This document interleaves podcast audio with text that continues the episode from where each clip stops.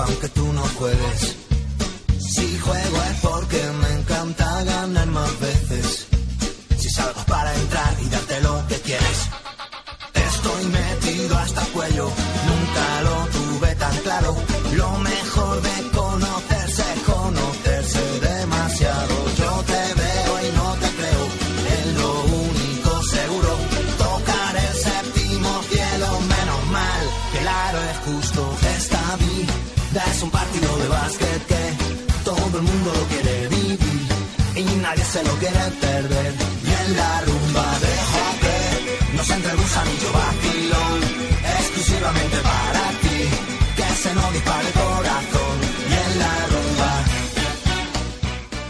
Hola, muy buenas noches. Bienvenidos a Directos a España 2014. Ya estamos aquí los chicos de Pasión por Baloncesto Radio en tu radio online de baloncesto, dispuestos a hablar de esta primera jornada y analizarla, como no, aquí de nuestra peculiar forma. especial veneno tienes, que te sigo esperando hasta cuando vienes.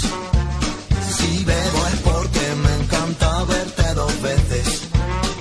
Quiero tocarte desapareces.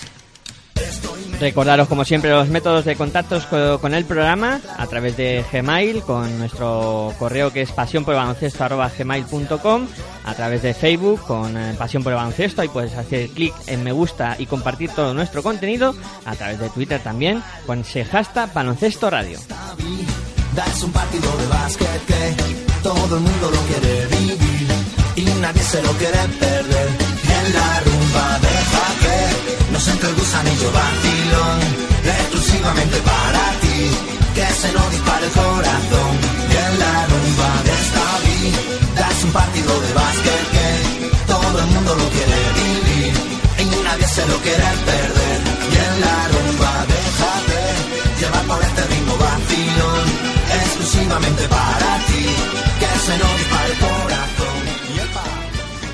Hola, muy buenas noches. Eh, ya estamos aquí los chicos de Pasión por el Baloncesto y dispuestos a analizar esta primera jornada del Mundo Básquet de 2014 que se está celebrando en, eh, en España. Y bueno, eh, antes de empezar a analizar voy a presentar a, como siempre, mi compañero infatigable de, de- de batallas, Aitor, que está aquí en los estudios centrales de Pasión por el Baloncesto Radio, dispuesto a hablar de esta primera e interesante jornada. Muy buenas noches a todos.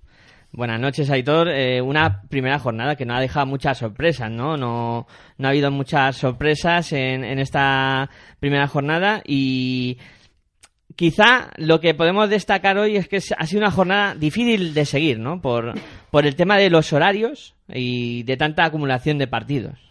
Bueno, pues como en todos los campeonatos del mundo, como todos los campeonatos de Europa, ¿no? Eh, la verdad es que se comprimen las jornadas con muchos partidos, pero ya debemos de estar acostumbrados y ya la verdad es que no nos sor- no sorprende nada eso, ¿no? Y sí es verdad que la jornada no ha tenido ninguna sorpresa, tal vez algún resultado o algún, algún pequeño susto para alguna selección eh, que otra, sobre todo para Croacia, que Filipinas se la ha puesto bastante complicado, pero al final se ha llevado gato al agua.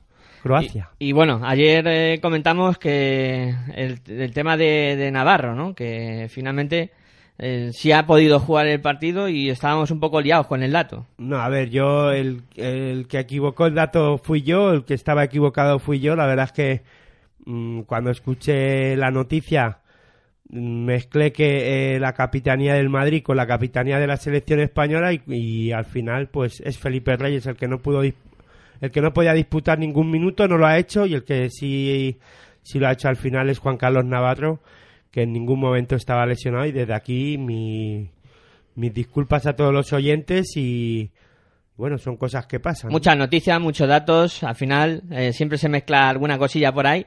Espero que nos sepan disculpar nuestros oyentes de esos pequeños errores que, que cometemos. Y bueno, hay que decir que la selección española ha ganado y ahora vamos a poner un poco los marcadores encima de la mesa y comenzamos eh, por el grupo A de este Mundo Básquet. Vamos con los resultados.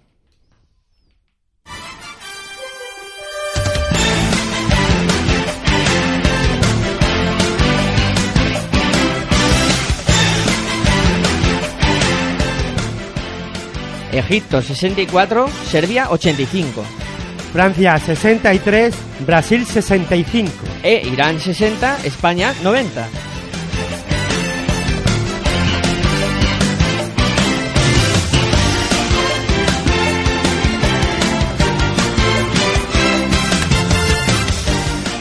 Un grupo A que, que la, la clasificación es muy fácil de decir, está encabezado por las tres selecciones que han conseguido la victoria hoy, en este orden por España, Serbia, Serbia y, Fran y Brasil, y lo cierran pues por este orden también eh, Francia, Egipto e Irán.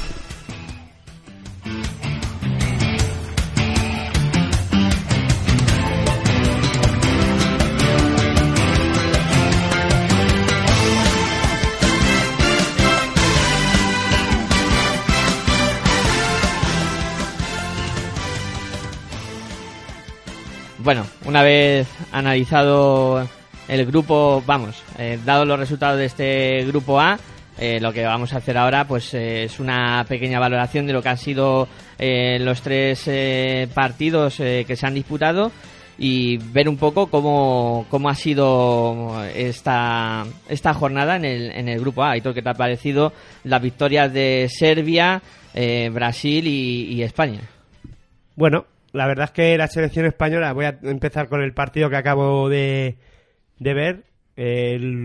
Una selección española que en ningún momento ha, ha tenido rival enfrente.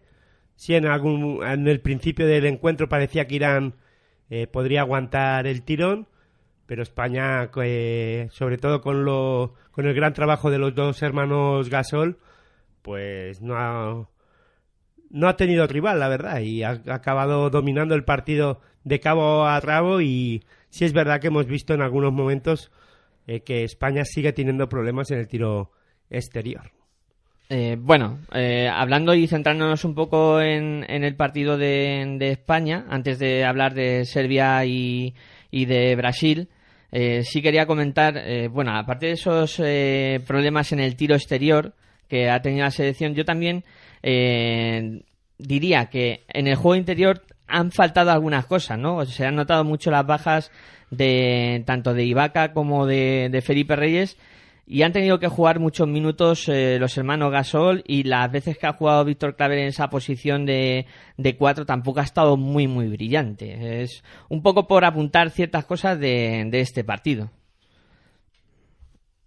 Y hablando un poco de Brasil y de, y de Serbia, para ya entrar en el debate, eh, Brasil, eh, pues ha tenido un partido muy disputado con, con Francia, eh, muy igualado hasta el final, en el que Francia ha comenzado de manera muy, muy aba- abayasada, bueno, lo diré, abayasa- abayasadora, eh, y luego eh, Brasil ha conseguido un poco remontar y meterse en el partido y creo que ha demostrado sus credenciales. Eh, Brasil ha demostrado sus credenciales en el día de hoy con un juego interior bastante potente y haciendo las cosas bastante bien.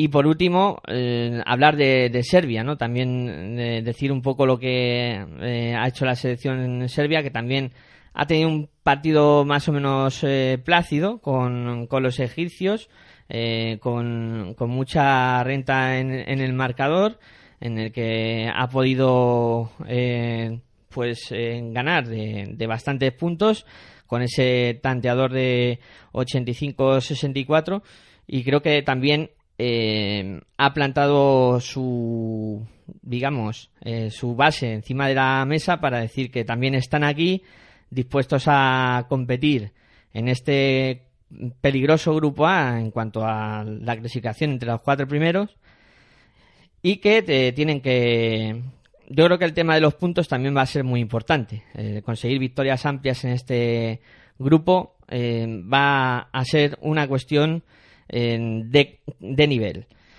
Eh, bueno comentando del partido de Irán eh, España y lo que argumentaba Aitor que bueno la verdad es que España se ha encontrado un, un rival muy muy débil hoy enfrente de, de ellos. Eh, creo que Irán eh, aunque tiene cosas muy muy buenas y he visto unos detalles muy bonitos, por ejemplo, Hadedi, que es un, jugador que, que, marca mucho el juego interior y, y, que hace muy buenas cosas ahí en el interior de la pintura. Y también eh, con su base, que ha demostrado un, un gran nivel, el número 7 ahí eh, ha demostrado también eh, tener un, gran empaque, ha hecho las cosas eh, muy bien, ha asistido muy bien y ha, llevado el juego de la selección iraní por donde ha querido.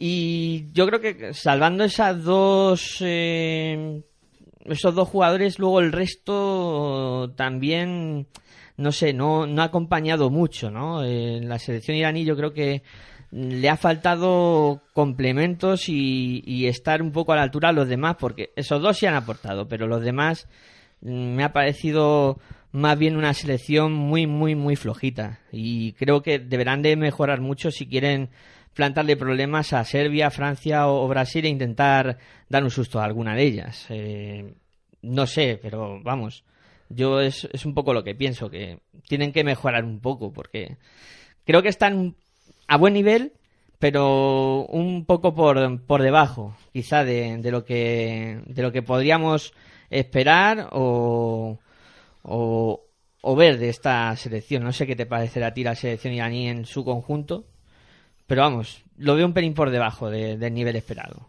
Bueno, ya dijimos ayer, ¿no? Que eh, no por debajo de lo esperado. Yo creo que ha aguantado los dos primeros cuartos a gran nivel. Creo que se fueron al descanso 10 abajo o 11 abajo. y, perdón, y, y yo no estoy tanto de acuerdo que haya estado por bajo nivel, sino que se enfrentaba, pues, no sé, que se estaba enfrentando a la, a la tercera eh, de Europa el año pasado en Eslovenia, a la eh, medalla de plata en los últimos Juegos Olímpicos. Mm, no sé, es España.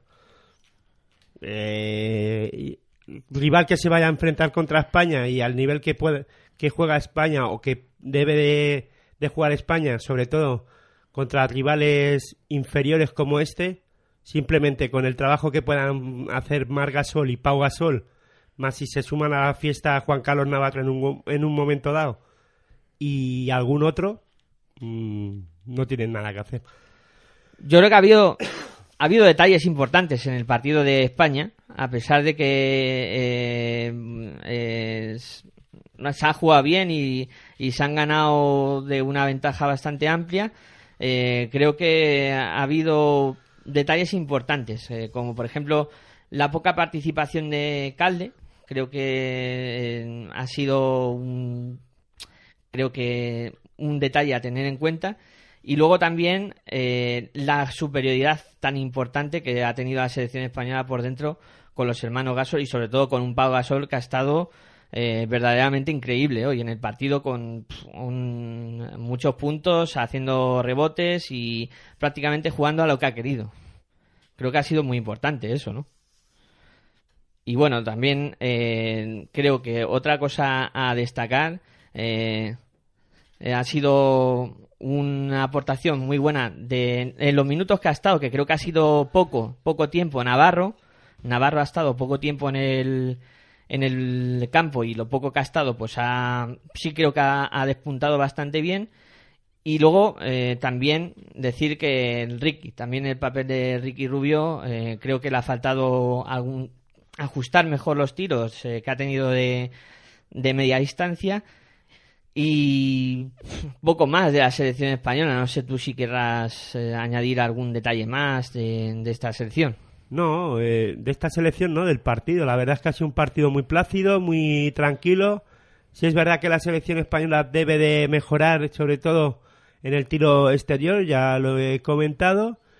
Y nada más que valorar. Eh, pocos minutos los que ha podido, o los que creo que ha disputado Calderón sin prodigarse mucho en ataque. Eh, lo, que ha apuntado Miguel Ángel sobre Ricky Rubio es un dato a tener en cuenta. Eh, tiene que mejorar mucho, ya no solo ajustar el tiro, sino mejorar ese tiro, eh, sobre todo a la hora de elegir cuándo y cómo debe, debe hacerlos. Sigo viendo que la selección quiere correr mucho y jugar muy rápido.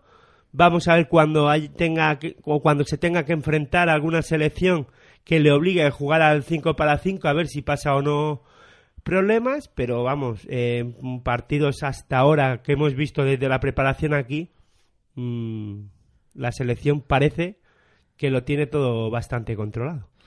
Y bueno, luego el partido de, de la jornada en este grupo, eh, que podíamos catalogar el eh, que era el Francia-Brasil, yo creo que nada defraudaba las expectativas, ¿no? Creo que eh, se ha visto un, buen partido entre dos selecciones que comentábamos que eh, iban a hacer daño y que pueden hacer daño y creo que mm, han demostrado sus credenciales en este encuentro.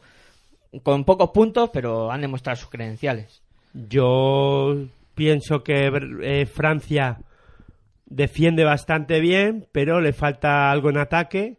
Hoy encima Batún no ha estado.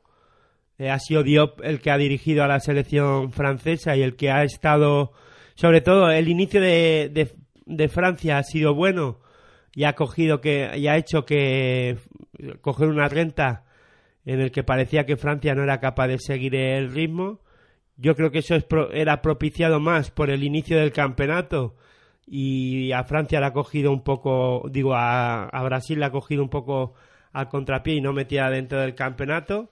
A medida que ha ido avanzando el tiempo y ha ido ajustando la defensa y ha estado acertado hombres como Barbosa y luego eh, este Marceliño Huertas, pues han, han hecho que Brasil eh, cus- consiguiera en el segundo cuarto eh, su- eh, acercarse en el marcador, dejar a, a- em- a Francia en ocho puntos y al final pues han llevado un partido que ha sido más igualado de lo esperado, sobre todo cuando Brasil eh, en un momento dado del, del último cuarto ha tenido unas lagunas ofensivas. Yo ah, sé que ha cogido siete puntos de ventaja en ese cuarto y, y hemos visto como Francia, pues con alguna buen, con buenos ajustes defensivos, ha hecho que Brasil no se encontrara cómoda en,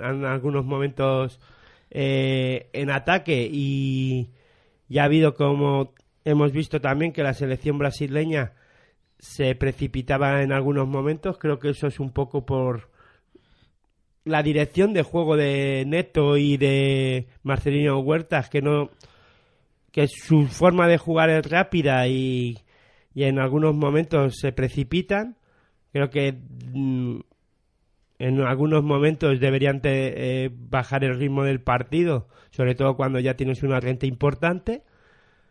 Y, bueno, eh, un poco producto del juego que Brasil quiere desarrollar, siempre un poco rápido y, y menos estático, no, no enfrentarse al 5 para 5, pues Francia con ese ímpetu que en algunas veces ponen, con ese físico que tienen y con ese ritmo de juego que imponen sobre todo en defensa, que intentan asfixiar el, el ataque rival, pues han hecho que al final en ese último cuarto se han vuelto a, a meter en, en partido. Brasil no era capaz de cerrar el encuentro y al final hemos visto como a falta de un minuto, un segundo y cuatro décimas, todavía Francia tenía la opción de, de por lo menos empatar el partido con faltando tres segundos creo eh, anotó un triple ahora no recuerdo quién fue el que lo anotó eh, creo que fue Diop Diao, Diao.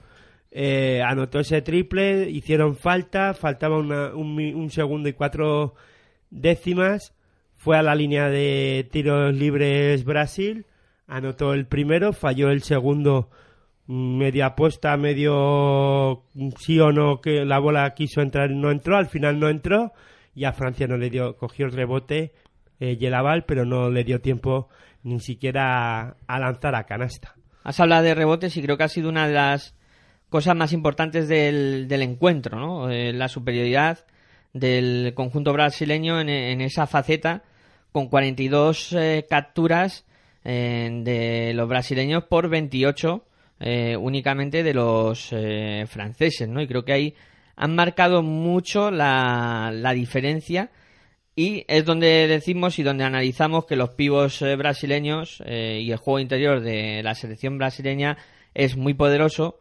y este tipo de cosas son las que le va a hacer, yo creo, ganar más de un partido y ponérselo difícil a selecciones de más eh, nivel, ¿no? Porque creo que en esa faceta hoy han estado muy bien y van a estar muy bien durante todo el campeonato, si no me equivoco, porque a lo mejor luego llegan y, empiezan a no coger rebotes. Pero vamos, mi impresión es que van a estar muy bien en esa faceta todo el tiempo. Es que tienen ahí tres monstruancos, eh, como son Splitter, Nene y, y, Barayao, que les proporcionan eh, una capacidad muy buena de, rebote. Y nos queda hablar un poco del Serbia-Egipto, eh, con una ventaja muy importante de los serbios que yo creo que incluso han jugado una segunda parte ya al tran-tran, ¿no? Porque enfrente había un rival eh, muy débil, ¿no? Como hablábamos de la selección egipcia, que quizá, eh, como decías, menos que Cenicienta. Bueno, eh, los partidos hay que jugarlos. En esta ocasión lo que comentamos se ha hecho realidad. Serbia empezó con un ritmo alto en ataque, con Teodosis al, a la cabeza, llevando la manija del encuentro. Christie también se metió en el papel de jugador veterano y de ayudar a los jóvenes que están en esta selección. Eh, hay un hombre que fichó por, ha fichado por estudiantes y me gustaría eh, destacarlo porque ha hecho un gran trabajo y, mm, ha cogido creo que 9 10 rebotes. Eh, un partido que tampoco hay que analizar mucho más, ¿no? Mm, Serbia ha estado acertado sobre todo en la, vamos, desde cualquier línea de dos, de tres, hasta del tiro libre. Mm, nada que, que reseñar de este encuentro como, como luego veremos también en el de Estados Unidos, ¿no? Partidos en el que se puede destacar bastante poco, hay que añadir muy poco. Eh, hay que ver a Serbia con rivales de, de más nivel para poder analizar si vienen eh, bien a este campeonato contra Egipto, la verdad es que no... No se puede ver mucho. No se puede eh, hablar demasiado porque la verdad es que ha sido, no ha habido partido, ¿no? Sí, seguro que mañana en el partido que tienen eh, contra Francia se verá algo más. Luego repasaremos lo que son los enfrentamientos de, de, mañana. Y bueno, vamos a dejar este grupo A y vamos a hablar un poco del, del grupo B, poniendo poniendo los resultados en, encima de la mesa.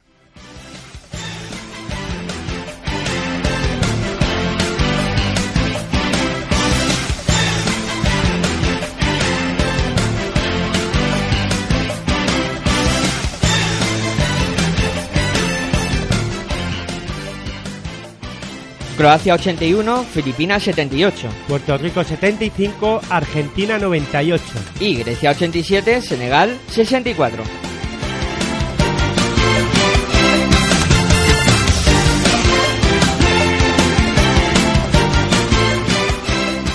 La clasificación de este grupo, encabezada por eh, Argentina, eh, luego está Grecia y Croacia, que tienen una victoria también por ese orden, y cierran el eh, grupo eh, Filipinas, eh, Puerto Rico y Senegal, que no se han estrenado.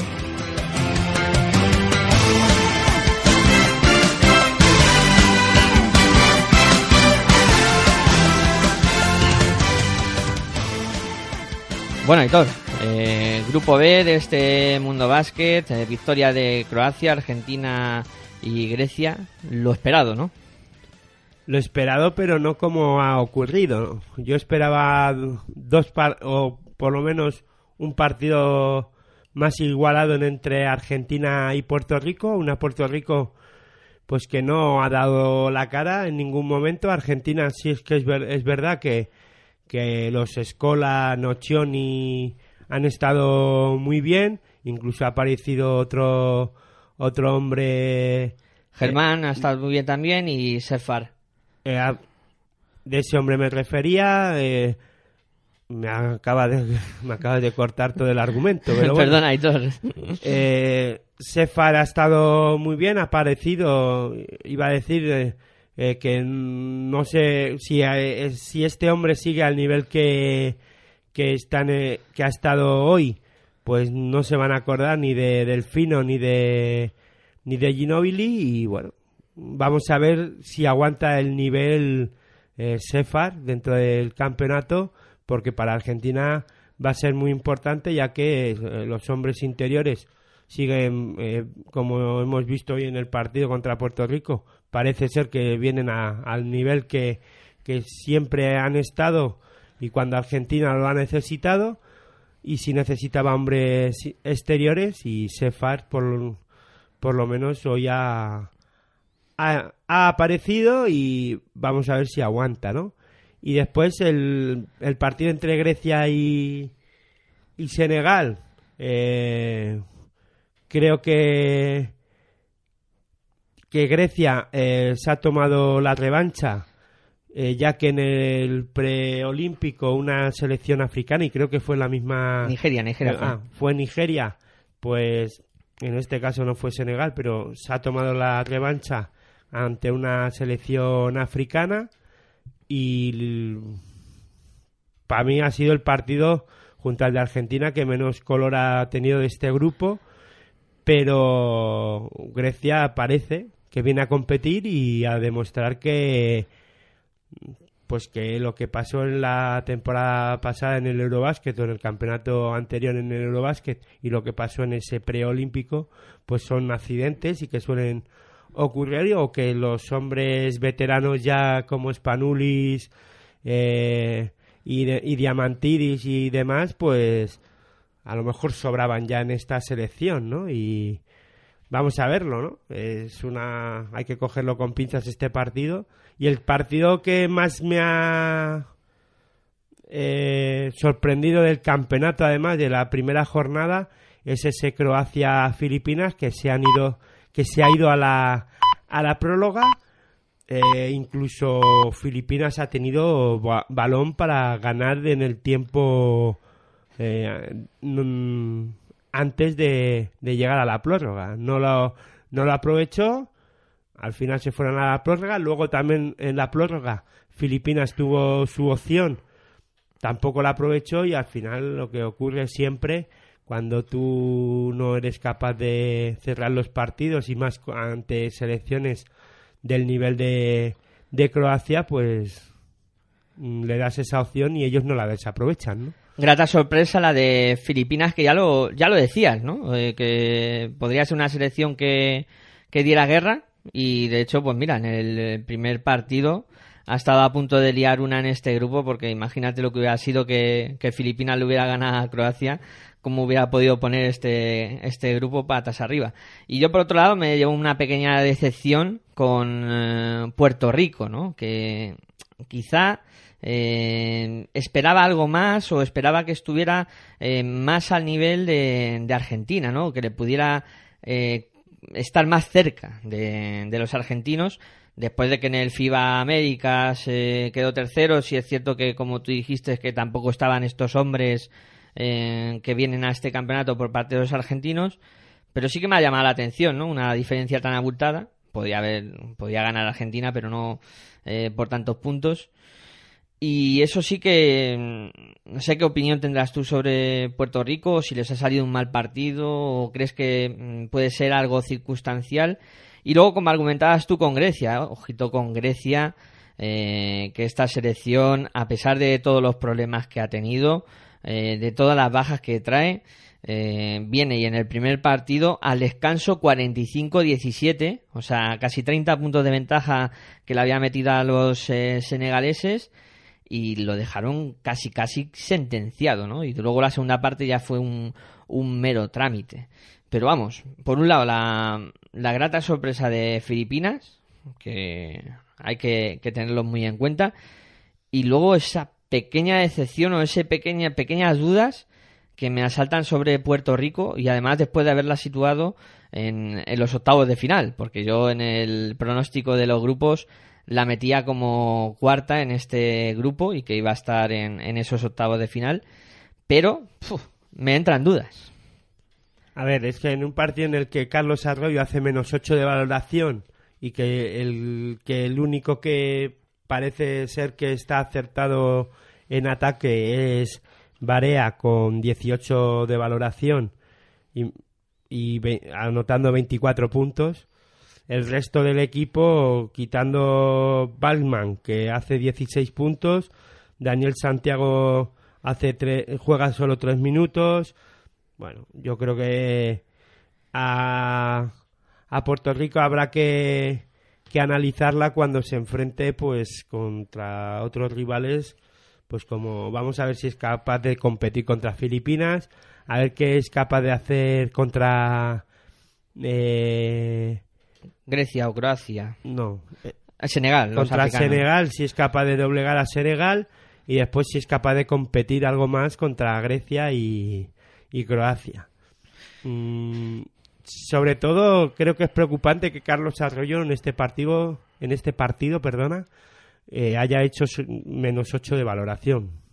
Mm, sorprende, ¿no? Y cuando son dos hombres, Barea y, Carlos Arroyo, los que tienen que llevar a, esta selección a, la, mejor posición posible, ¿no? O, por lo menos dirigir el juego y, manejar el juego. Si ellos dos, uno de ellos aparece y el otro no, no se encuentra bien o no aparece en el partido, pues esta selección seguirá sufriendo. Sí, estoy de acuerdo contigo, ¿no? Y Arroyo, pues ese menos 8 de valoración que eh, muestra bien a las claras que no ha sido eh, ni mucho menos su mejor partido de, de, lo que lleva con la selección seguramente. Eh, bueno, pues hemos analizado dos grupos y ahora pues nos vamos a tomar un descansito, vamos a hacer una pausa y ahora a la vuelta eh, continuamos hablando de baloncesto aquí en, tu radio online de baloncesto, en Pasión por el Baloncesto Radio, con este análisis de la primera jornada del Mundo Básquet 2014. Enseguida volvemos.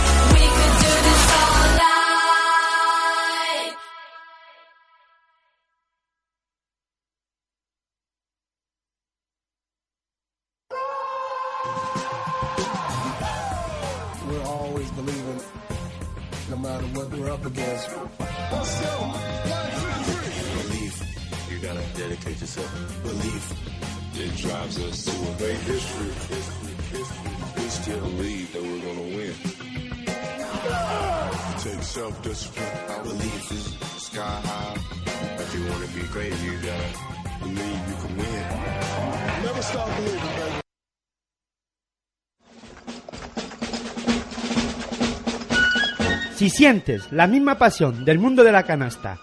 Como nosotros, tu radio es www.pasionpelbaloncestoradio.com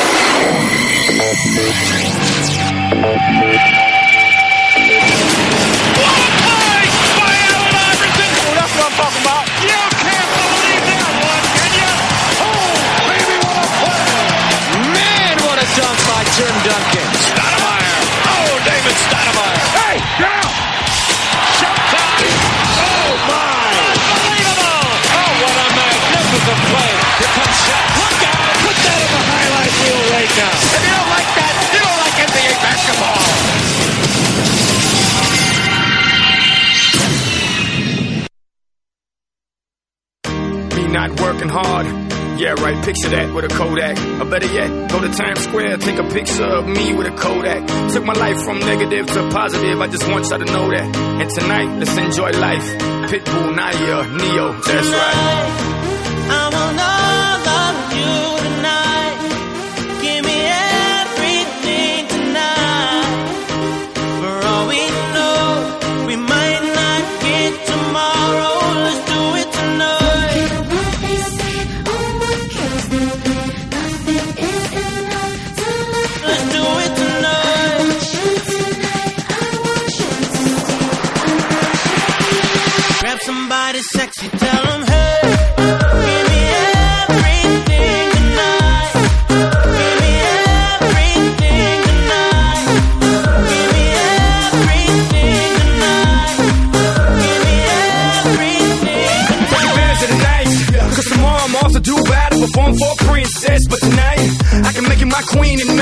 Love to you endless. It's insane the way the name growing, money keep flowing. Hustlers moving silent, so I'm tiptoeing. So keep blowing, I got it locked up like Lindsay Lohan.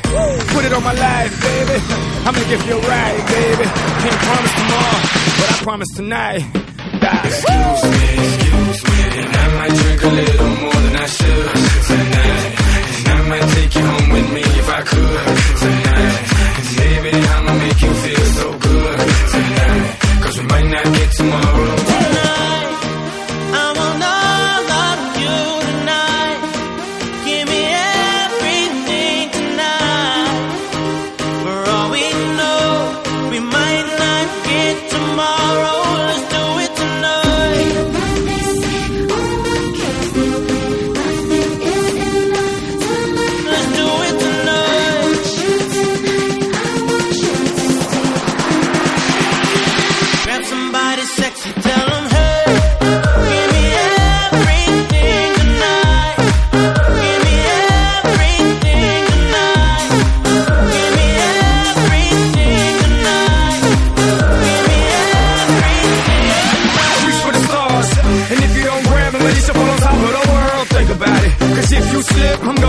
Of your girl.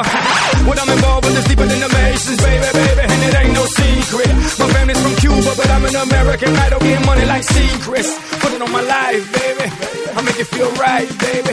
Can't promise tomorrow, but I promise tonight. Darling. Excuse me, excuse me. And I might drink a little more than I should tonight. And I might take you home with me if I could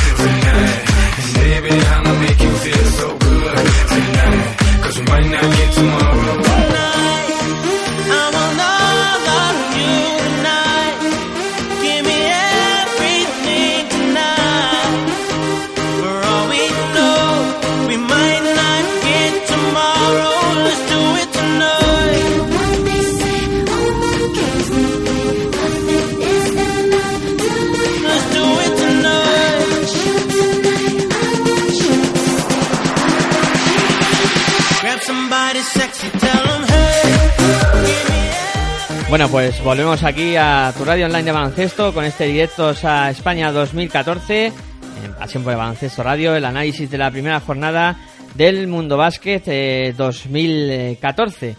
Eh, bueno, eh, habíamos analizado grupo A y B, lo único que sí es verdad, eh, nos hemos dejado algún dato importante eh, de, dar en las elecciones, eh, en dos partidos sobre todo, en el partido de, de Croacia con eh, Filipinas, que ahí todavía apuntado que se habían ido a la, prórroga, y no habíamos dicho un poco quién había estado bien y cómo había funcionado el partido. Un partido que comenzó con Croacia eh, haciendo muy bien las cosas, en el que parecía que, que los croatas iban a, dominar de una manera espectacular, pero luego Filipinas se ha, se ha rehecho bastante bien.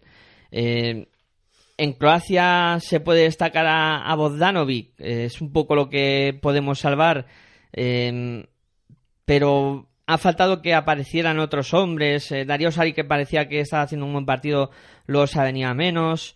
El juego interior no ha aparecido. Eh, no sé ahí si, si crees que, que va a tener algún problema Croacia. Ante Tommy no ha estado demasiado bien. Y luego hay que decir que, que los eh, filipinos tienen un jugador interior peligroso y que hoy pues ha hecho casi de todo, ¿no? A pesar de que se ha tirado las zapatillas como aquel que dice, pero vamos, eh, Blanche ha estado enorme. Yo no estoy de acuerdo contigo en que ante Tommy no haya estado bien. Sin estar mal es hacer 8 puntos, anotar 3 de 4 en tiro de 2, coger 11 rebotes, 4 asistencias. Sí, ha perdido 5 balones, pero vamos, en esos 25 minutos ha hecho 18 de valoración. Yo Ya. creo que ante Tomic ha estado en su línea. Ha estado bien. Eh, que no ha hecho puntos. El juego interior de, de Croacia en ataque ha estado hoy bien defendido por los por los filipinos. Eh, por eso también ha habido un momento en el que no ha aparecido. Creo que hoy mm, Croacia por dentro pues ha tenido problemas porque Filipinas es una selección que, que es difícil de atacar. Si es verdad que sus puntos débiles pueden ser ese juego, eh, defensa, pero Croacia ha habido un momento pues que no, no ha sabido atacar. Eh, si es verdad que el juego interior ante Tommy, yo creo que con los puntos que ha hecho, él firmaría todos los partidos en 25 minutos, hacer esos 18 de valoración, 11 rebotes, 8 puntos. A lo mejor tal vez estamos acostumbrados a que haga 15, 20 o 16 puntos. Pues sí, también es verdad, hacer el doble de los que ha hecho. Pero también hay momentos en el que tampoco coge tantos rebotes. Y en este partido pues ha estado bastante bien. Y en Filipinas eh, la, la valoración lo dice todo. 45 puntos de valoración. Un equipo que al final ha hecho 70, no sé cuánto. 78. 78 puntos. Quiere decir que muy individualistas, muchas pérdidas de balón, eh, un baloncesto dinámico y rápido y que en Blanchers es el jugador pues que en algún momento dado pues tiene que pensar en que sus compañeros también juegan. Yo, Ha jugado 41 minutos, 28 puntitos, eh, 15 de valoración. O sea, aunque haya hecho 28 puntos, eh, un jugador que hace 28 puntos y que hace 15 de valoración, algo pasa, ¿no? 13 ha, ha- ha puntuado con menos 13 en algún momento. sí, ha tenido muchos errores en el lanzamiento. em, no sé si lo pudiste apreciar en, en los partidos amistosos, eh, que prácticamente es, acapara mucho el, el juego ofensivo de su equipo. Lo pude ver y lo he visto hoy, ¿no? Eso ya lo comentamos ayer. Es un hombre que, que, es, eh, que pues eso, que, que absorbe mucho balón y que se juega hasta la cabeza si puede del entrenador, ¿no? Sí, nunca mejor dicho. Eh, y luego eh, también comentar el, en el partido de Grecia, o si quieres apuntar alguna cosa más en, en el de Croacia-Filipinas, antes de pasar a hablar de, del conjunto heleno y de, y de Senegal, de, ese Croacia-Filipinas, que lo que hemos dicho antes, que podía haber puesto boca abajo el grupo. Si llegan a Filipinas, vamos. No, ayer en, Te- en Tenorio comentábamos que era un hombre importante, que podía ser un hombre que podía poner el partido o hacer que el partido cambiara, que mm, es el hombre que, que juega rápido, solo ha hecho dos puntos. Y luego hay un hombre que para mí es importante para Filipinas, Norwood, que ha jugado 31 minutos y que ha hecho menos 3 de valoración y solo ha hecho. Ahí sí que me sorprende, solo ha hecho dos puntos, ¿no? Mm, Hoy no, no se ha prodigado mucho. Pingris ha hecho 10 puntitos. Bueno, una selección, la de Filipinas, que al menos ha forzado una prórroga. Sí, esto, eso está muy bien. Ante Croacia, además, yo creo que es un resultado para ellos, aunque no hayan conseguido la victoria, pero les habrá sabido prácticamente a eso, a, vi- a victoria. Y luego los griegos. Los griegos, eh, que mm, el jugador más destacado del partido ha sido Kaimakulu. Eso dice mucho de la versatilidad que tiene este equipo, ¿no? Un equipo donde están Cisis, Calates, Plintechis, eh, Brusis, que un jugador que suena menos o que está en un segundo nivel eh, competitivo sea el, máximo anotador, dice, bueno, pues hoy no ha estado, los demás no han necesitado tirar mucho del carro, pero Kaimakulu lo ha hecho bastante bien. Y en Senegal sí que hay que destacar la actuación espectacular de Dieng, que se ha marcado un, un partidazo de los de asombrar, pero vamos, Grecia, que tampoco ha necesitado estar a máximo nivel todos sus jugadores para ganar el partido. Yo creo que el conjunto Leno ha tenido un partido muy, muy plácido y habrá que verlo, ¿no? Es una selección que habrá que verla en sucesivos partidos y ver cómo funciona pues ante rivales como Croacia o Argentina que sí pueden estar más en su nivel y, y poner las cosas más difíciles. ¿Y Senegal? ¿Crees que conseguirá mojar la oreja a Filipinas, que parece que puede ser el, el que puede luchar por la última plaza o, o no? Si lo supiera, Apostarías, ¿no? A todo lo que tienes de dinero para ver si, si ganas algo. Hombre, la verdad es que en Senegal yo creo que, bueno, tampoco hay hombres que destaquen en anotación. Dieng con 21 puntos, pero el resto del equipo no, no pasa de 10 puntos, ¿no? Y ahí eh, Filipinas con el baloncesto que, que intenta poner en pista es una selección que, eh, que va que juega pues a intentar anotar muchos puntos y a atacar el aro son diferentes selecciones y Senegal eh, basa mucho su juego intenta en lo físico y y eh, sobre todo en defensa intentar que pues que sus rivales no estén cómodos y a Filipinas es una selección que, que en cuanto coge la bola pues intenta atacar el aro Sí, bueno, pues- ya veremos. Eh, mañana es una jornada de este grupo, luego repasaremos también los, los partidos y bueno, se prevé una jornada también muy interesante. Bueno, pues eh, nos vamos a meter con el grupo C y lo primero que hacemos es eh, actualizar, poner los resultados en, encima de la mesa de este grupo también que, bueno, ha tenido resultados eh, algunos igualados, otros dispares y veremos a ver qué da de sí este grupo. Vamos a ver si damos eh, los resultados, los ponemos encima de la mesa para que vosotros los conozcáis y hablamos de lo que ha pasado. Vamos con los resultados.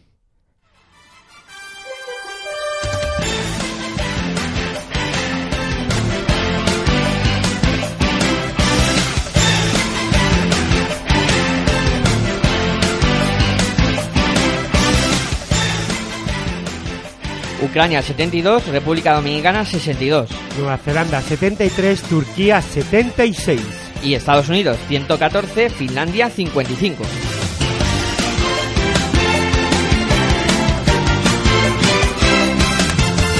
Clasificación de este grupo, pues eh, muy fácil, encabezada por Estados Unidos, Turquía y Ucrania con una victoria y con eh, ninguna victoria están República Dominicana, Nueva Zelanda y Finlandia.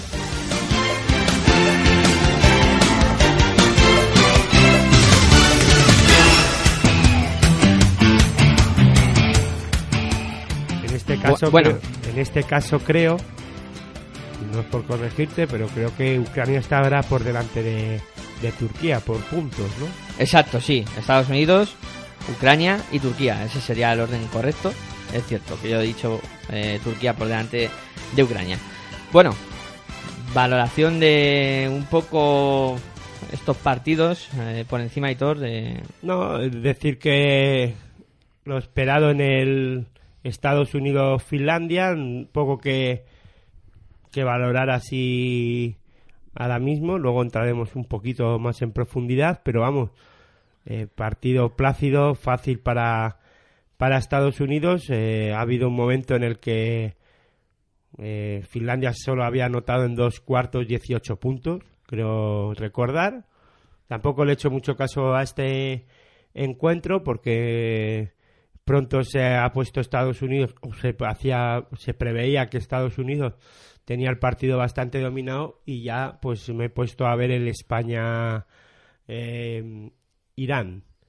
Y la verdad es que el, el Ucrania República Dominicana ha sido un partido pues eh, muy muy dominado por, por los ucranianos. Eh, el juego interior de Ucrania me ha gustado mucho y, y puede hacer bastantes cosas en este campeonato, puede decir bastantes cosas. Veremos a ver cuando se vayan a enfrentar a equipos como como Turquía o, o selecciones algo más fuertes, ya no voy a decir Estados Unidos, pero sí algo más fuertes dentro del campeonato, sobre todo a partir de octavos, porque a buen seguro que visto lo visto, yo no tengo ninguna duda, visto lo visto en este grupo, que Ucrania y, y Estados Unidos son ahora mismo las selecciones más fuertes del, del torneo junto al, y lo voy a decir así, a Nueva Zelanda. Yo creo que Turquía hoy le ha ganado a Nueva Zelanda pues porque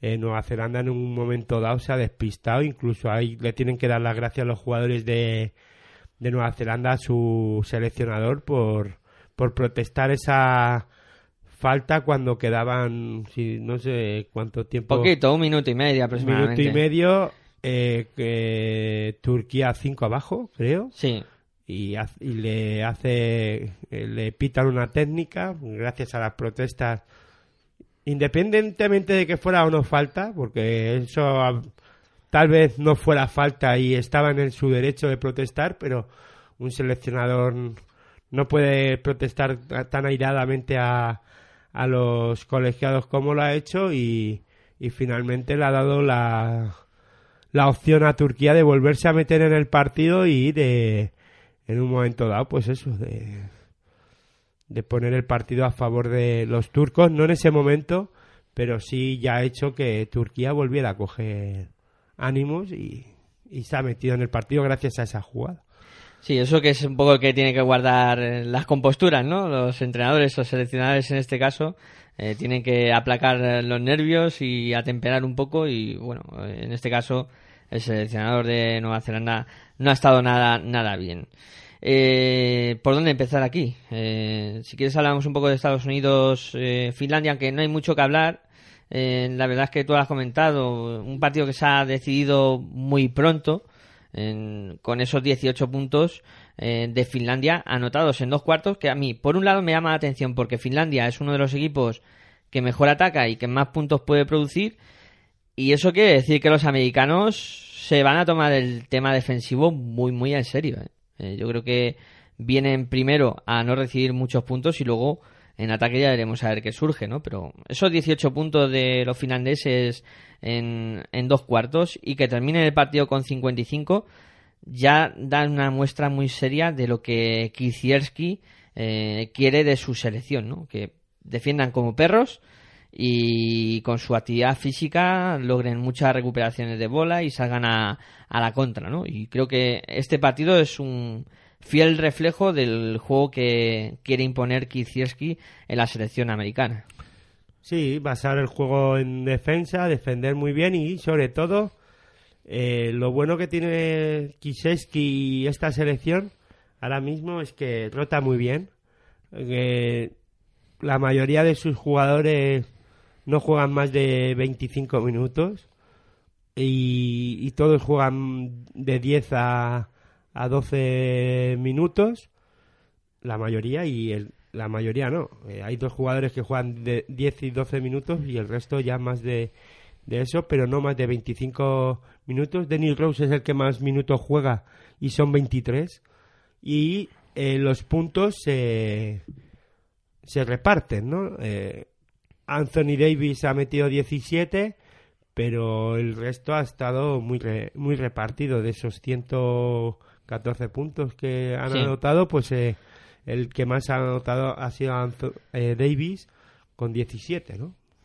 Sí, yo creo que has hablado una cosa importante también, de ese reparto de puntos, de un juego muy coral eh, de los Estados Unidos, con muchos jugadores que han hecho nueve puntos, que han estado rozando la decena y con gente que ha superado. eso. Han ido 25 veces a la línea de tiros libres, han anotado 22. Si es verdad que en tiro de 3 no llegan al 50%, hacen 6 de 18. Y en el tiro de 2 hacen, tir- eh, tiran 55 y hacen 37, ¿no? Anotan 37 de las 55. En total, entre eh, tiran a canasta casi 70 veces de tiro de 2 y de 3. Es una pasada, ¿eh? una pasada de lanzamientos, 70 lanzamientos por partido. pues- Finlandia, Finlandia hace 4 de 21 en tiro de 3. 14 de 44 en tiro de 2. 15 de 17 ahí está bien en tiro de 3. De 1, perdona. Radrico hace 5, anota 5 tiros libres, que es lo más destacable. Y, y Koponen no es el máximo anotador. Bueno, sí, con 12 puntos junto con Huff. Yo creo que mm, habrá que ver Menos hasta el 7 final. de valoración. Eh, Finlandia 126 ¿Qué pasa? Estados Unidos. Es una, bru- es una brutalidad. 20 ese dato. asistencias, ¿eh? Ese también es un dato a tener en cuenta. Una selección que, que juega en equipo, es verdad. 20 asistencias son muchas. Y bueno, eh, sobre la una de la noche, aquí estamos en Pasión por el Baloncesto Radio con este Directos a España 2014, analizando la primera jornada de este Mundo Básquet que se está disputando en España. Estamos con el grupo C. Hemos hablado del Estados Unidos-Finlandia. Eh, pobre de aquel que llevará muchos jugadores en el Supermanager de, de Finlandia porque le habrán hecho un pequeño trastorno, ¿no? Hay uno de ellos que lleva muchos de Croacia. Sí. y ha sido por ahí, por ahí la cosa. No sé, luego habrá que mirar datos del Supermanager, pero vamos, no ha ido la cosa muy bien para mí. Ya, yo ya lo puedo decir. Bueno, mm, partido que se las ha traído, pero serias, ha sido el, el Nueva Zelanda, eh, Turquía. Has dicho bien, eh, Nueva Zelanda. eh, parecía que se podía llevar el partido. Ha habido momentos del juego en el que han estado muy bien, eh, dominando el tiempo de partido, la situación, eh, un poco todo, con lanzamientos exteriores eh, muy buenos. eh, y luego, entre que Turquía yo creo que ha, ha aumentado el nivel defensivo y les ha metido en, en su juego, creo que les ha despistado totalmente a los neozelandeses. Ya, pero es que Nueva Zelanda ha tenido una renta de cuando quedaban 6 minutos, creo que era 72-61, ¿no? Sí, han estado 10 puntos, 10 puntos arriba a falta de eso, de, de- de poco tiempo. De 6 minutos para el final y al final ha ganado Turquía por, set- por 3 puntos. Sí, y aparte de lo que has comentado tú y bien comentado, eh, lo del técnico de, de Nueva Zelanda que le han pitado una técnica, también hay que decir que Turquía eh, podrá tener muchos cambios, mucha renovación, pero hay una cosa que, que les define, ¿no? Que es el carácter y el no dar por perdido el partido nunca. O sea, si hay una selección que puede creer en sus posibilidades y que nunca deja de hacer eh, su juego y que siempre funciona de la misma manera, esa es Turquía.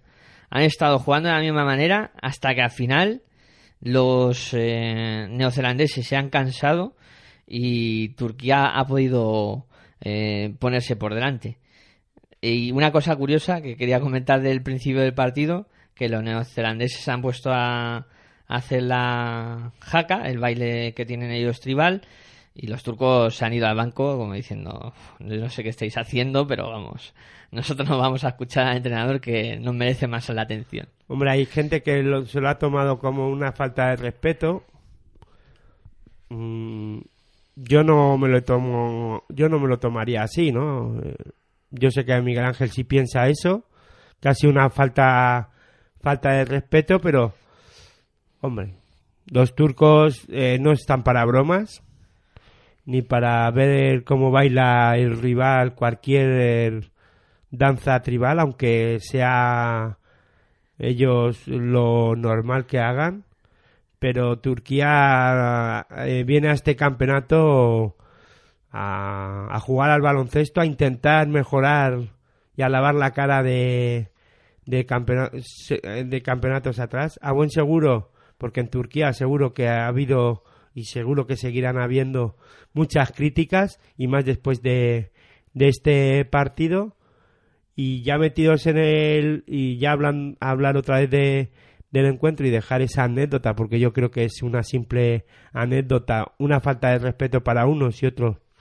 Yo para mí es eso que los propios turcos han dicho mirad nosotros vamos a escuchar a, a, a Otaman, a nuestro entrenador, que dentro de, de un minuto esto comienza y tenemos que estar concentrados en, en hacer las cosas bien. La verdad es que no les ha salido eh, muy allá las cosas al inicio de, del encuentro. Cory Wester de Nueva Zelanda es el que ha llevado, yo creo eh, que es el que ha eh, hecho que el partido se, eh, se decantara hacia Nueva Zelanda, el que marcaba las diferencias dentro de lo- del partido y dentro de las dos selecciones, yo pienso.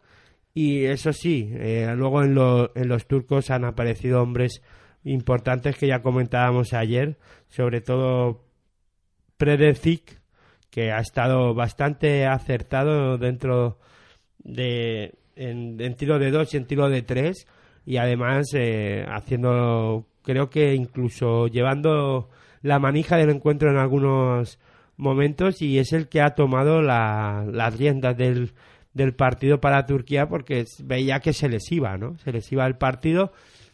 También hay que sumarle, darle las gracias eso, otra vez al seleccionador de Nueva Zelanda.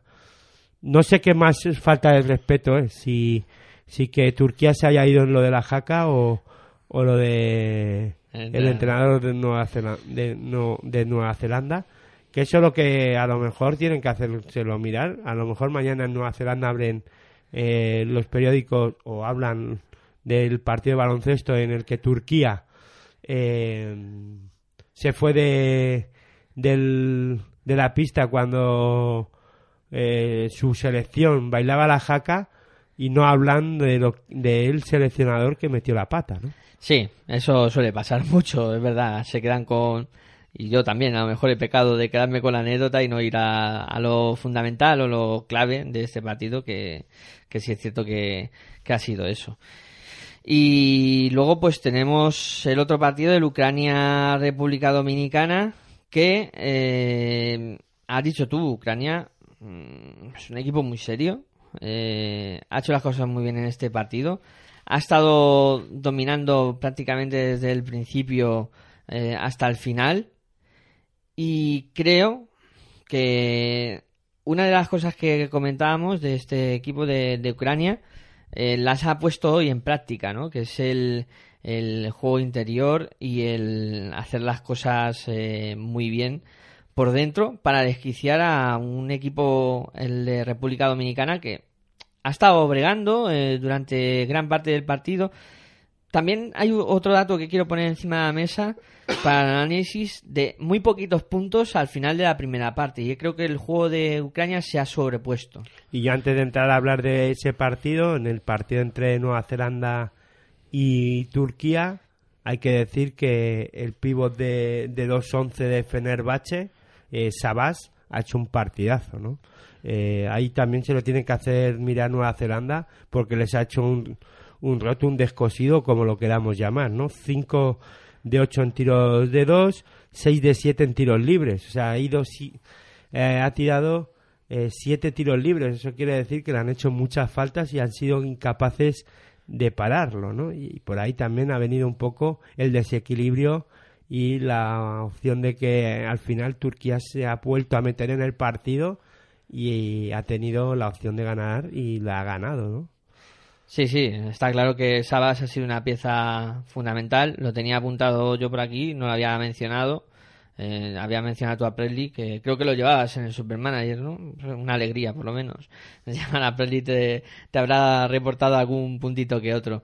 Y Aunque Sabas- tiene que mejorar mucho Turquía eh, todavía, pero eh, para ellos eh, no- podemos criticar o le pueden criticar a Turquía que no esté jugando bien, que pero ya sumar una victoria van a afrontar el siguiente partido que no sé ahora mismo Luego lo repasaremos. contra quién es, pero seguro que, que ya suma- van a salir a, la, a pista con otra con otra mentalidad. Ya hemos sumado la primera y vamos a seguir compitiendo en el, en el mundial y que esto acaba de comenzar, ¿no? Y Ucrania, el, el 28-26 con el que se han ido al, al descanso, que, que es lo último que comentaba yo de este partido. Ahí me parece que ese es el juego de Fratelo, ¿no? De, de querer que los partidos eh, no se vayan a más de 60 puntos. Y aquí lo ha conseguido con un equipo peligroso, como es la República Dominicana, que tiene buenos tiradores y que se ha quedado en 62 puntos. Es una cosa que llama la atención y muy llamativa de, lo que ha podido pasar en este partido. Y luego el juego interior de Ucrania, que ya lo comentamos, tremendo. O sea, me parece una de las cosas mejores del campeonato. No lo habíamos metido entre los mejores juegos interiores, pero se va a hacer hueco muy pronto este, este equipo con, con esa pintura tan poderosa que tiene. ¿Tú qué crees que puede... ¿Qué te ha parecido este partido y qué crees que puede ser de estas dos selecciones en el futuro? Hombre, han aparecido hombres, eh, bueno, en lo de Fratero estoy de acuerdo, sobre todo porque tiene un hombre como Puyeter, que es el que maneja el encuentro y tiene, para eso necesita gente que crea también en eso y sepa dirigir al equipo y poner y mantener el ritmo que, que al propia, a la propia Ucrania le, le beneficia, ¿no? Y en este caso es ese ritmo no pausado, pero sí leyendo muy bien el juego en todo momento, sobre todo en ataque. Eh, además es un jugador Poyeter que, que anota, que encima hace puntos. Y hoy ha aparecido Sergi Gladir y yo me quedo con en el juego interior con con Mienko, ¿no? Que ha estado inconmensurable. Ha hecho nueve puntos, pero es que ha trabajado, ha cogido siete rebotes, ha punteado tiros, ha cambiado líneas de, de pases o de tiros, líneas de tiro, ha desviado mucha o ha intentado que el rival no se sintiera cómodo y sí es verdad que Ucrania ya no solo el juego interior, sino la defensa que plantea, ¿no? Y no es una defensa asfixiante y física, pero sí que con movimientos muy buenos y sabiendo en todo momento cerrar las líneas de pase y secar a los a los pasadores de cualquier selección y en este caso la tocaba la selección de dominicana, ¿no? Sí, y yo he visto muy mal hoy. eh, además, no, no destaco casi nada en lo positivo de, de la República Dominicana y me quedo con los con los fallos, ¿no? Con, con Sosa, con, con Feldlane, con unos porcentajes malísimos en el lanzamiento y eh, fruto de, esa defensa, ¿no? De, de eso que dices tú, de no dejar nunca un pase cómodo para que alguien reciba bien y pueda encarar el aro con facilidad desde la línea de perímetro, ¿no? Pero creo que eh, llama la atención jugadores tan importantes en el tiro que han fallado tanto.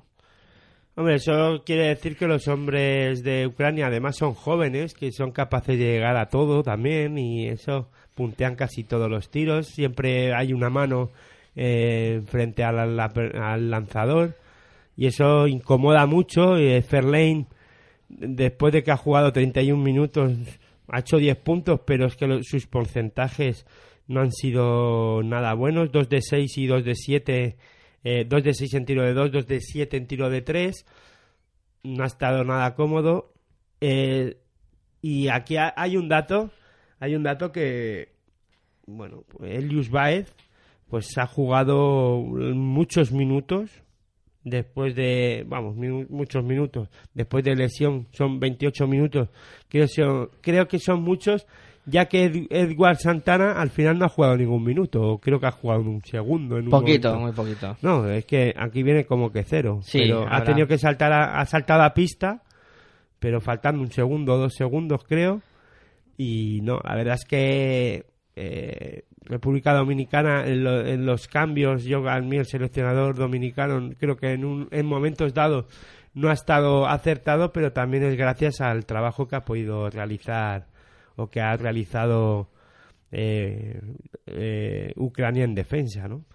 Pues con eso nos quedamos, con la gran labor de, de Ucrania, la Ucrania de Miguel Fratello, que defienden eh, de maravilla y lo iremos viendo a lo largo de estos días en el campeonato cómo se van eh, fogueando con los demás equipos y cómo van funcionando.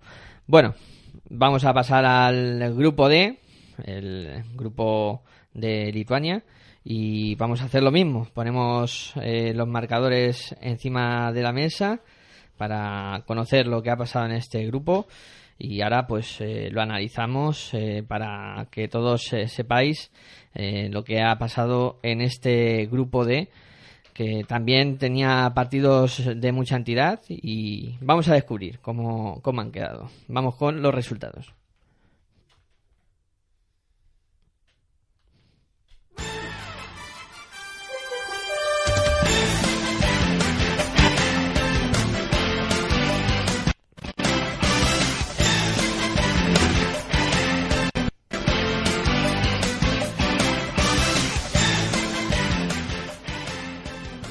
Angola 80, Corea del Sur 69 Australia 80, Eslovenia 90. y México 74, Lituania 87.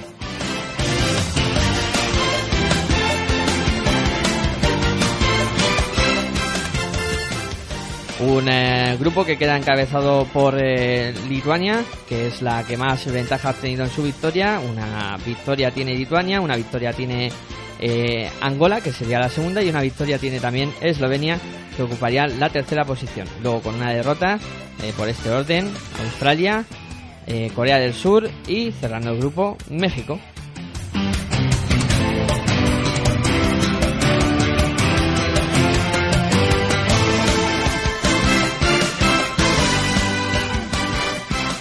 Bueno, pues nos metemos en faena con el último grupo, con este grupo D, eh, con esa victoria de a priori los favoritos o los que se esperaba, ¿no?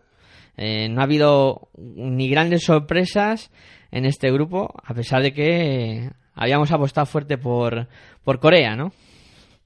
Bueno, yo en, eh, este grupo, en el- sobre todo en ese resultado entre eh, Angola y, y Corea del Sur, podía pasar cualquier cosa. Era el partido más incierto, yo creo que del campeonato, porque no sabes a qué nivel pueden llegar las dos selecciones.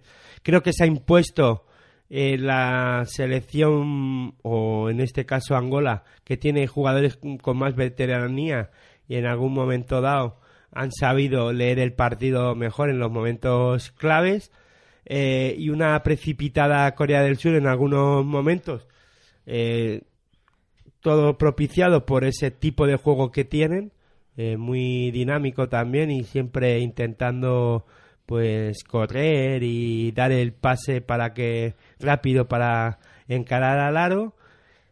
Eh, mm, y al final pues eh, Angola pues con esa veteranía que tienen algunos jugadores y, y saben lo que ya es disputar este tipo de campeonatos pues han llevado el partido y además lo han hecho no decir eso de bastante bien siempre se utiliza o hacen grandes cosas siempre utilizamos las mismas palabras pero en este caso creo que han sabido leer eh, el partido en su en su justa medida y en el momento justo no muchas imprecisiones de Corea del Sur entonces Angola han tenido menos más acierto en el tiro exterior en algunos casos a, a Corea del Sur no le ha entrado yo creo que eso lo- le ha condenado y en el resto de partidos entre Austra- Australia y Eslovenia eh, puede sorprender el, el resultado, pero pienso que el nivel eh, esperado de, de Eslovenia se ha llevado un partido que Australia, yo creo que en ningún momento ha tenido opciones Australia de, de doblegar a, Eslovenia, ha sabido también eh, llevar y marcar el ritmo del partido y Lituania no tengo nada que decir, ¿eh? creo que mm, todos esperábamos ese resultado, México ha intentado competir, pero ante una Lituania que ha estado bastante acertada en los momentos justos, ¿no? Hay un comentario que has hecho a lo largo de la tarde que, que me ha gustado. Y en este grupo yo creo que se ve reflejado al 100% que el baloncesto europeo todavía sigue por encima del resto, ¿no? Y yo creo que aquí se ve muy claro, ¿no? Con dos selecciones potentes, eh, tanto del FIBA eh, América como del Oceanía, como es Australia y, y, y México, dos selecciones que están llamadas a decir, pues estamos aquí. Eh, aún así, las europeas eh, se han impuesto ¿no? Eh, en, este, en estos enfrentamientos hipotéticos entre continentes. Aquí se ve muy claro. O sea, y además que eso, que hemos hablado de que México y Australia son dos selecciones muy potentes. Y es un comentario que has hecho durante la tarde y digo, luego para el programa lo, lo hablaremos, eh, ¿no? Y si- bueno, y luego en los programas de resumen ya lo concretaremos más con nuestro profe particular, con Juan Enrique, que le tenemos ahí en reserva para ese tipo de programas, pero yo creo que es un comentario muy acertado y que va en, en buen camino. Si mis datos no me fallan, de las ocho, que creo que hay ocho selecciones europeas, seis han ganado y dos han perdido. Una es la- el resultado tan abultado de Estados Unidos 114, Finlandia 55 y el otro es ese partido tan igualado que ha habido entre Francia y, y Brasil. Pues eso. Aunque hemos tenido partidos, pues eso, en que República. No, perdón. eh, Filipinas se le ha puesto complicado a, Croacia. a Croacia y el otro partido también que ha estado muy igualado es esa Nueva Zelanda-Turquía. Sí, pero bueno. El comentario Pero que al has final hecho- se, se impone, ¿no? El, de- pues no sé cómo decirlo. En algunos momentos el baloncesto también es para eh, selecciones no con más mm, nivel eh, competitivo, sobre todo el Eurobásquet, creo que es el junto a las Olimpiadas el campeonato más competido o más competitivo, sobre todo las do- dos las primera y segunda fase, sobre todo la segunda, la primera no tanto, pero se juegan muchos partidos en muy poco tiempo y, en- y a un nivel muy muy alto sin menospreciar el mundial, porque el mundial sobre todo el mundial empieza a partir de octavos, yo pienso, sobre todo para estas selecciones que se nota eh, que tienen un puntito más de nivel y, y bueno, ahí es cuando verdaderamente empieza lo bueno, ¿no? Eh, aunque la fase de grupos no hay que menospreciarla, pero al final se impone la lógica, ¿no? Eh, bueno, hablando un poco del, del grupo D, y este de- debate lo iremos viendo y, y analizando un poco jornada por jornada lo que va pasando con estas eh, con este tipo de, selecciones y de enfrentamientos. Eh, bueno, en este grupo, la verdad es que todo lo que comentaste sobre Corea en, tu eh, análisis, en- porque es un equipo al que habías seguido, lo he visto confirmado hoy en el partido. Un juego muy rápido, dinámico, eh, han hecho muy bien las cosas. Eh, yo creo que les ha condenado un poco el inicio que tuvieron de partido, en el que estuvieron algo perdidos, ¿no? Eh, luego tuvieron un tercer cuarto extraordinario, en el que se meten 30 puntos, que yo creo que eso eh, no está no es fácil para nadie y, y Corea pues eh, lo, lo ha conseguido. Y luego en un partido de igual igual con Angola en el momento en que la cosa se ha puesto difícil sí es cierto que esa veteranía de hombres como Cipriano Mingas etcétera que ya comentabas tú y que te sonaban de hace mucho tiempo sí que les ha puesto ese puntito por encima para eh, primero, que Angola aguantara las acometidas de, Corea, que no se pusieran nerviosos, y luego para saber cerrar el partido en, un momento dado. O sea, yo creo que, que sí esa experiencia y ese puntito más eh, le ha servido a Angola para llevarse esta victoria. No, y aparte de eso, yo creo que más, a ver, y que no se me entienda mal, eh, eh, Angola gana el partido sí es verdad, pero yo creo que sobre todo Corea del Sur tira el partido cuando se tira 32 triples y solo anota 9. O sea, porque en el porcentaje de triples eh, nue- 8 y 17 Angola, fíjate, eh, An- Angola que está, dijimos ayer que es una selección que se que también se prodiga mucho en el tiro de tres, pues aquí se controla o parece que se controla, pero es que además es- casi consigue el 50% de sus tiros, ¿no?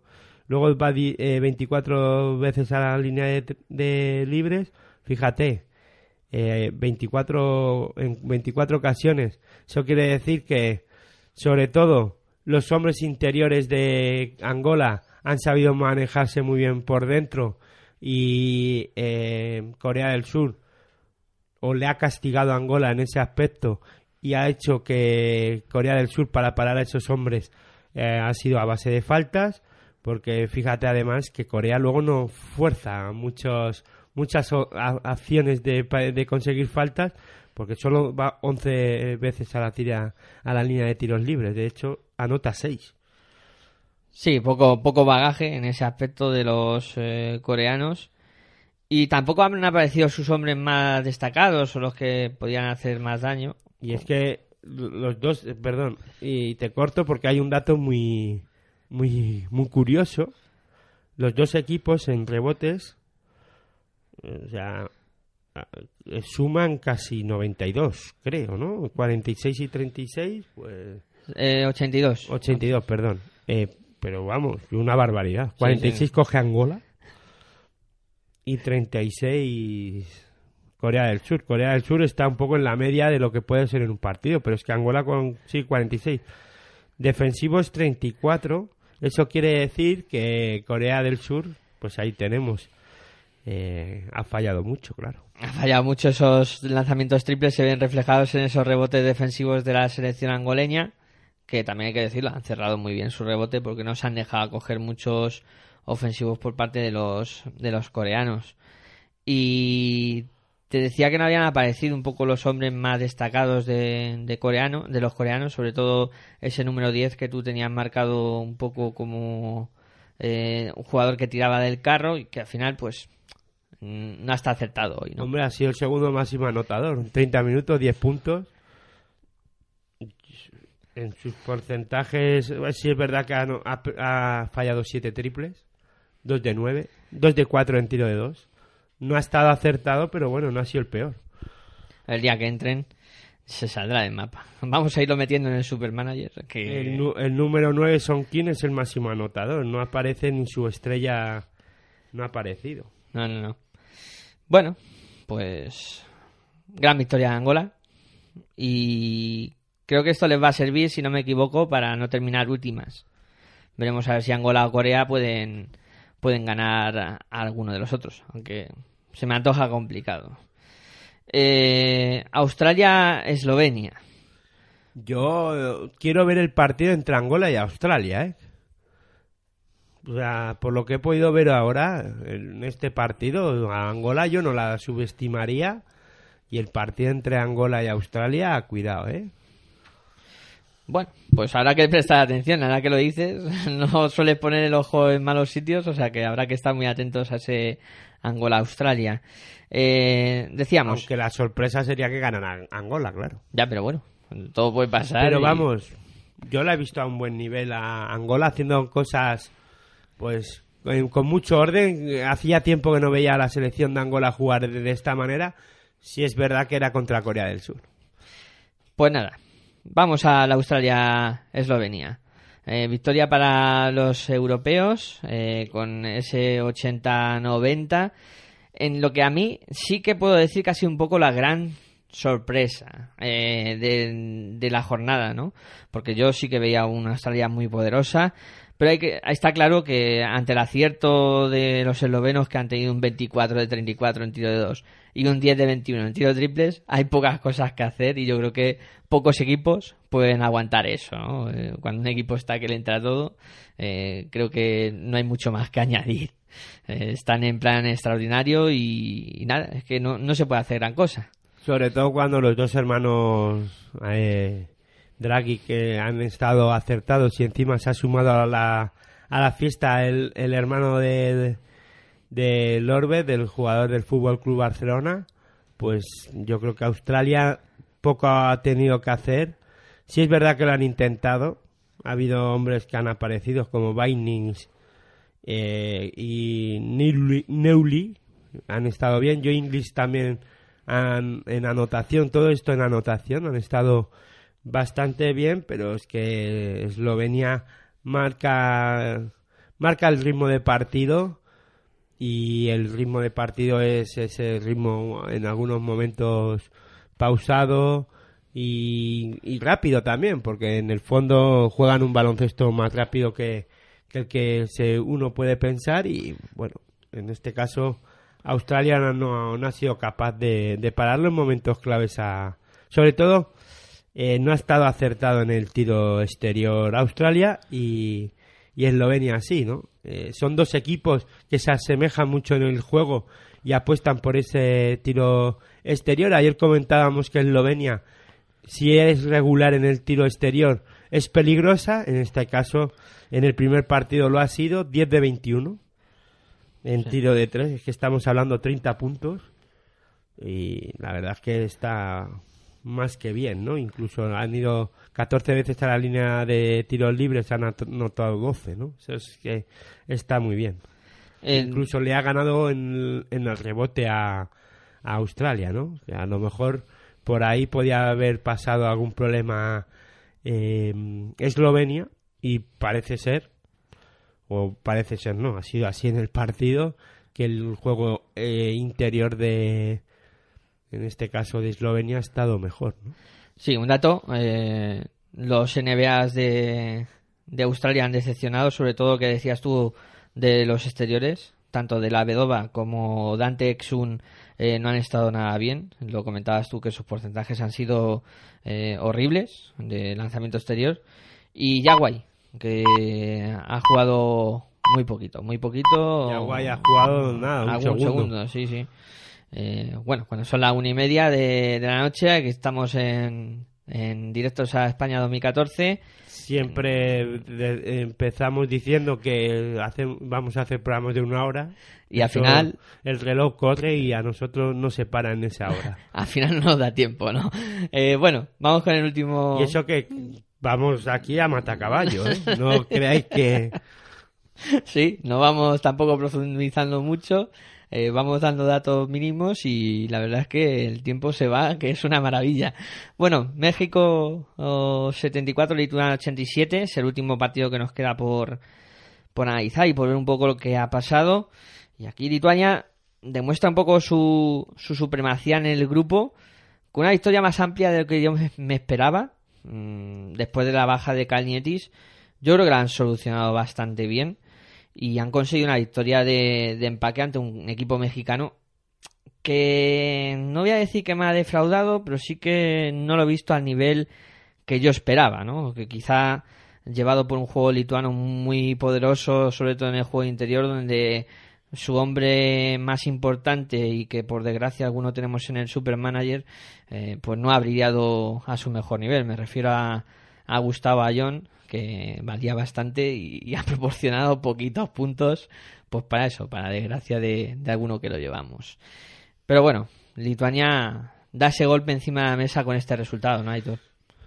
Bueno, eh, el inicio del encuentro no ha sido fácil para Lituania. Eh, México ha estado bastante acertado en el primer cuarto. Eh, Parecía que el partido podía desarrollarse por otro derrotero. Sí que eh, Lituania no es que no fuera a ganar, pero que lo pasaría peor. Pero al final eh, no, han no ha aguantado el tirón. Gustavo Ayón, vamos, yo creo.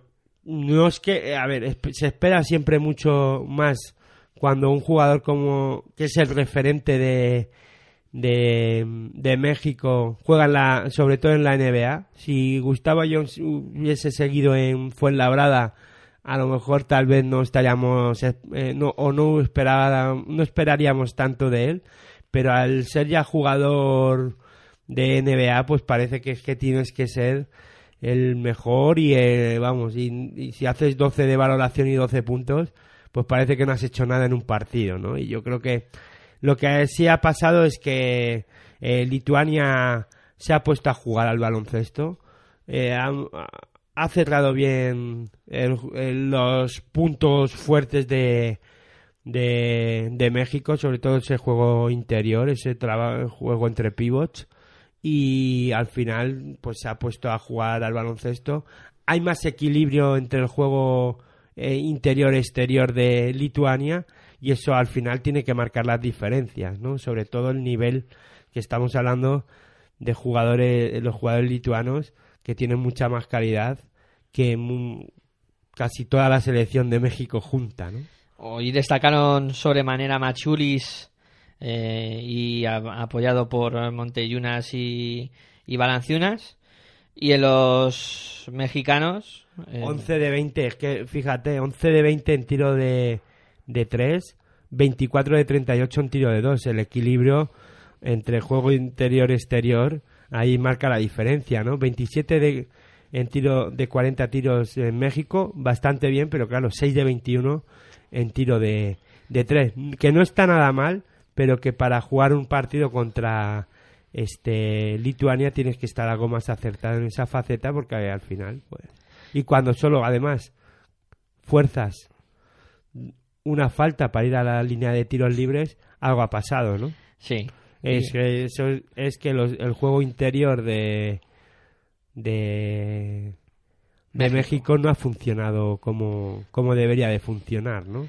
Ha sido bastante más fácil para los pivots eh, lituanos estar en el eh, defender, ¿no? El mejor de los mexicanos, Paco Cruz, que encima es el único que ha anotado desde fuera prácticamente. Eh, y los demás pues han estado muy muy flojitos en esa faceta y bueno, ya John Cacho sus 12 puntos, pero como tú decías, como es NBA esperamos mucho más de él y bueno, a lo mejor dentro de lo que cabe no ha hecho tan mal partido. Y Masiulis que ha dicho, eh, ha, ha mostrado la tarjeta de por qué lo ha fichado el Real Madrid anotando 19 puntos, 4 de 4 en tiro de 3, el 100% de sus, de sus tiros en el tiro de 3 y, uno de 2 en tiros libres. La verdad es que 10 de valoración, la verdad es que, bueno, dentro de los puntos, valoración no está nada mal. Y el mejor del encuentro en valoración ha sido Valenciunas, 8 de 8 en tiro de 2, 19 pu- de valoración. La verdad es que ha hecho un gran trabajo, eh, sobre todo en ataque. Y bueno, tampoco, tampoco ha encontrado eh, mm, rival, ¿no? No ha tenido rival ni que le haya, que le haya hecho que eh, mm, fajarse tanto en defensa y eso también hace que después en ataque estés más más fresco y puedas hacer daño, ¿no? Bueno, pues yo creo que queda bien analizada esta primera jornada del eh, Mundo Básquet en este resumen que os hemos ofrecido. Y para terminar de completarlo, vamos a poner encima de la mesa lo que será la jornada de. Bueno, no se puede decir mañana, porque son la una y media y ya hemos eh, cambiado oficialmente de día. O sea que en apenas 11 horas estará de nuevo la bola botando y metiéndose en el arito o no entrando. Y vamos con los partidos que hay en esta segunda jornada, que algunos son eh, realmente espectaculares. Eh, la jornada que va a comenzar a las doce y media con un único partido que será República Dominicana-Nueva Zelanda, dos selecciones que han perdido en su primera jornada y que ya empezarán a tener eh, necesidad de, de victoria. A la una y media tendremos dos partidos, Corea del Sur, Australia eh, y Argentina-Croacia. Corea del Sur y Australia que también han perdido los dos partidos y Argentina-Croacia que han ganado los dos y que es un, un partido de mucho nivel ya. A las tres y media tenemos el Serbia-Francia en el grupo de la selección española, donde los dos equipos que hoy han conseguido, bueno, no, miento, el Serbia que ha ganado y Francia que ha perdido. Partido importante para Francia. Francia que- ahí se la juega. que puede ser una piedra de toque importante y ver qué Más pasa. que nada para evitar ser cuarta, porque bueno, porque claro, la cuarta se enfrentaría, bueno, vamos a ver, porque después en el otro grupo puede pasar cualquier cosa. Bueno, a las 4 tenemos un Finlandia que ha perdido en esta primera jornada contra Ucrania. Duelo de europeos y duelo de estilos de juego muy diferentes. A las cinco y media tenemos dos partidos. En, eh, tenemos el Eslovenia-México, que aquí México también un partido importante ¿eh? Eh, contra Eslovenia que ha ganado y bueno, veremos a ver. Y luego tenemos el Senegal-Puerto Rico, dos selecciones que han perdido y que cuidado, que este partido también puede ser muy llamativo. Luego, a ver, a las 6 tenemos Brasil-Irán. Eh, Brasil que ha ganado, Irán que ha perdido. Eh, a las 8 tenemos dos partidos. Por un lado, Lituania- Lituania-Angola Y un interesante partido entre Filipinas-Grecia. y un Filipinas-Grecia que después de lo que ha demostrado Filipinas en la jornada de hoy, veremos a ver si le complica la, la vida a los eh, griegos. Y luego tenemos las dos panchangas de la noche entre Turquía, Estados Unidos y España, Egipto. Bueno, Turquía, a las nueve y media Turquía, Estados Unidos y a las 10 España, Egipto. el Turquía-Estados Unidos yo no sé, no quiero decir que había dado una- alguna opción a Turquía, pero no creo que caiga por tantos puntos como los finlandeses, por lo menos. A 100 llegará Fran- eh, Estados Unidos y Turquía ya veremos a ver si es capaz de llegar a 60 o a, se- o a 65. Mira, vamos a dejar en 65 o 70 puntos. Joder, pues lo fías eh, complicado para los turcos en este en este partido. Yo Y el España-Egipto puede ser la debacle total. Porque ya hemos visto a Egipto lo que es capaz de, de hacer, ¿no? sí, veremos a ver eh, si pueden subir algo de nivel o Serbia, sin tampoco despeinarse mucho, la casi le gana de... Bueno, casi no, de 21. sí. La verdad es que bueno. España a Irán. Irán que le ha aguantado un cuarto. Le han, han dosado 30 puntos. La diferencia.